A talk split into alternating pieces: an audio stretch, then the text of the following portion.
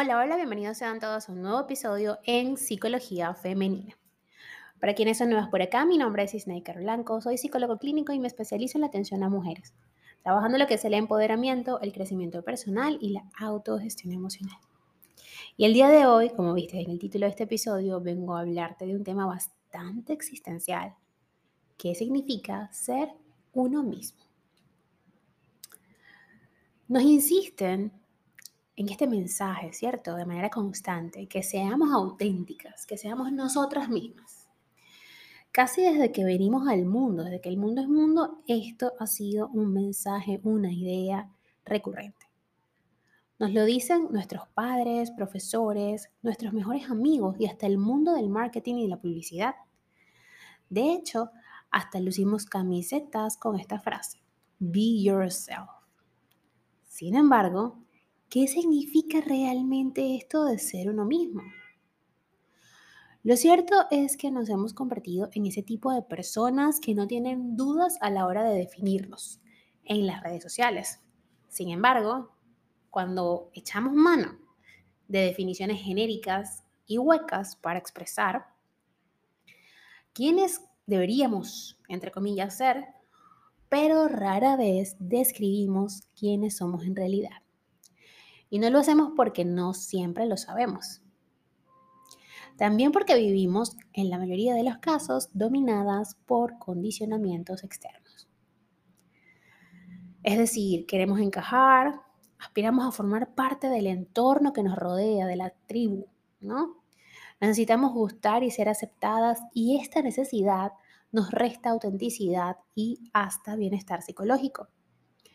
Así, en una sociedad acostumbrada casi siempre a señalar a quien piensa, siente y actúa de manera única y diferente, cuesta lo indecible atreverse a ser uno mismo en toda nuestra esencia. Ahora bien, eh, en buena parte de las películas, series y libros orientados al público infantil y juvenil, se les insta a descubrir su auténtico yo.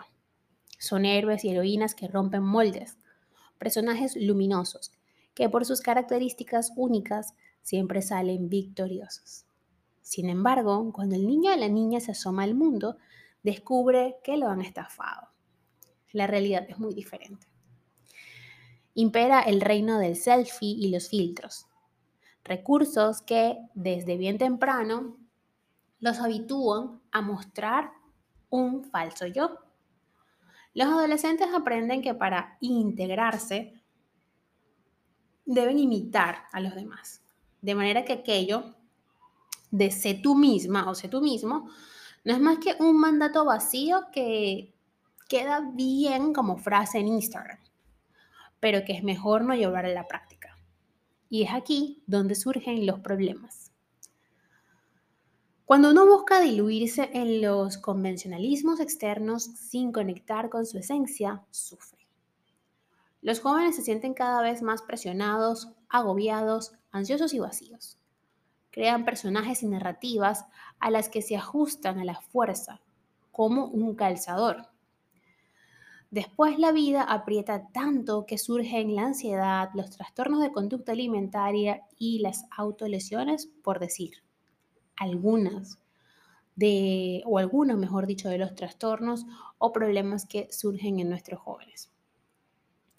Revelar nuestro verdadero yo es todo un desafío en este mundo en el que importa más lo digital. La felicidad en línea y aparentar una belleza y un atractivo sin igual a golpe de filtros. Es necesario hacer un cambio, iniciar una revolución en la que empezar a ser nosotras mismas. Ser uno mismo, una misma, implica volver la mirada hacia adentro.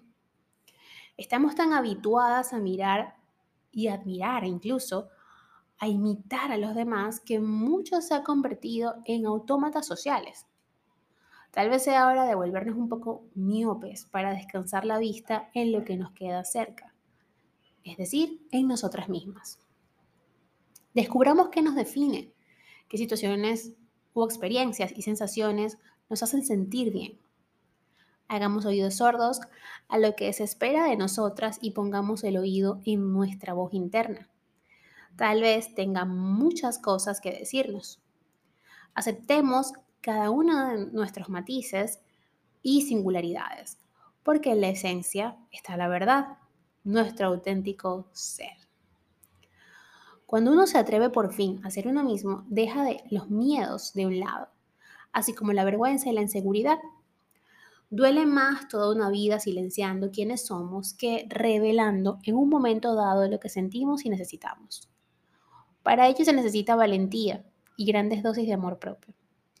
Pero el esfuerzo no solo valdrá la pena, valdrá la felicidad también. Una investigación de Guller Borais o Boiras y sus colegas de Luisiana en el Tech University destacan un aspecto interesante, y es que las personas que se muestran siempre más auténticas evidencian menos niveles de estrés y más bienestar psicológico. Por tanto, si deseamos tener una vida más plena, atrevámonos o atrevámonos a ser nosotras mismas en cada momento y situación. Todas y todos somos el producto de nuestra educación, de nuestras experiencias y de la cultura que nos rodea. Esto significa que hemos integrado esquemas de pensamiento y percepciones claramente contraproducentes. Ejemplo de ello son todas las narrativas relativas al aspecto físico con las que nos educan. Demasiado gordos, demasiado flacos, demasiado bajitos, demasiado altos, etc. Por ejemplo, yo vivo en un país que es el país de las mises. Imagínense el nivel de exigencia aquí. Bueno, se dice el país de las mises, no es que sea el país de las mises. Como también eh, están esos comentarios sobre nuestras valías y competencias. No vales para esto, no sirves para aquello, ni se te ocurra estudiar esto porque no vas a servir.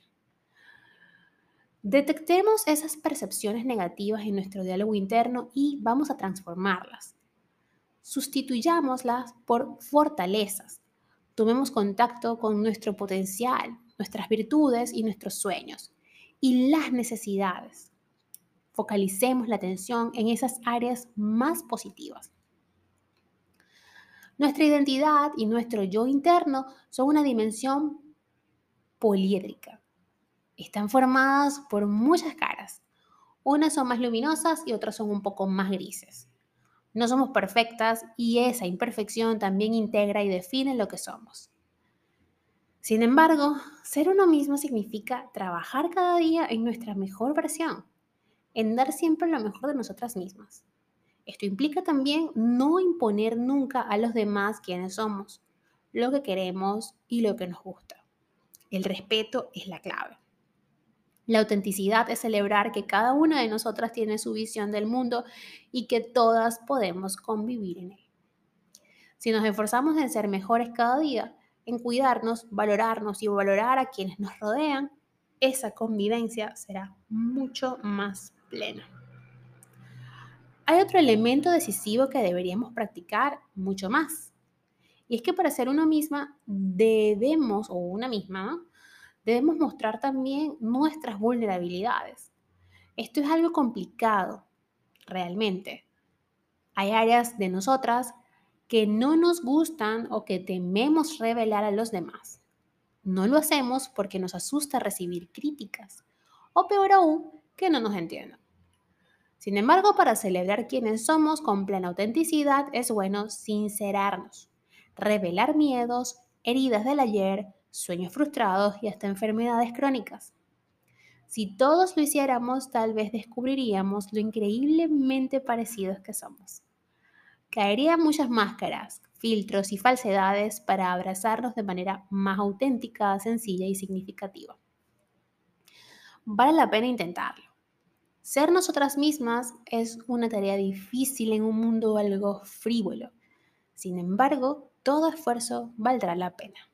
Así que te invito a que te esfuerces en ser tú mismo y encontrar tu esencia. Hasta acá el episodio de hoy, espero que lo hayas disfrutado como, eh, y como siempre. Eh, como es de costumbre, te invito a que me sigas a través de mis redes sociales, en Instagram, Twitter, Clubhouse y Twitch como Plenitud 11, en Patreon como Plenitud y en TikTok como Snaker Blanco Psicóloga. Ya por ahí les di la noticia la gran noticia y por eso es que a veces estoy un poco intermitente. Eh, bueno, estoy embarazada y pues obviamente hay días de malestar. Es la parte no luminosa del embarazo que nadie nos cuenta. Y bueno, ya también por Instagram les estaré diciendo. Ese ha sido realmente el motivo por el cual me he alejado un poco de las redes porque he estado ocupada atendiendo los malestares de los primeros meses del embarazo. Pero bueno, sí les puedo decir que es una etapa muy linda. Sí les puedo decir que me están sucediendo cosas en la vida que mm, jamás yo ya había renunciado a esas cosas y creo que me están sucediendo en el mejor momento de mi vida. Estoy muy feliz y bueno, poco a poco estaré compartiendo con ustedes eh, esa felicidad y por supuesto no dejaré de seguir enfocada y trabajando en lo que me gusta. No es que mis cuentas vayan a cambiar ahora a mamá psicóloga, no, eso es un rol más em, que he elegido desempeñar en mi vida y es algo que sí realmente quiero dejar bastante claro. No voy a cambiar mi manera de ser por convertirme en mamá. Y es un tema bastante interesante porque creo que muchas mujeres eh, podemos llegar a perdernos en ese rol y dejar de ser mujeres, de ser profesionales, de ser nosotras mismas. Y a nosotras las mujeres nos toca, nos toca tener bastantes roles, ¿sí? Y es importante saber diferenciarlos y no castigarnos que por querer estar un día solas eh, seamos malas madres. No, yo creo que es mm, necesario hacer una división de estos roles y saber que, bueno, que, que aunque es una decisión sabia, tomada, eh, algo consensuado con tu pareja, por supuesto, es importante que no te pierdas en ese rol, porque cuando nos perdemos en ese rol, entonces es que empieza a bajar la autoestima, el amor propio y las frustraciones, y allí sí nos sentimos malas madres, porque no, o sea, comenzamos a no rendir en ninguno de los roles y no es justo, ni para los babies, ni para nosotras mismas, ni para nuestra pareja, ni para el proyecto llamado familia.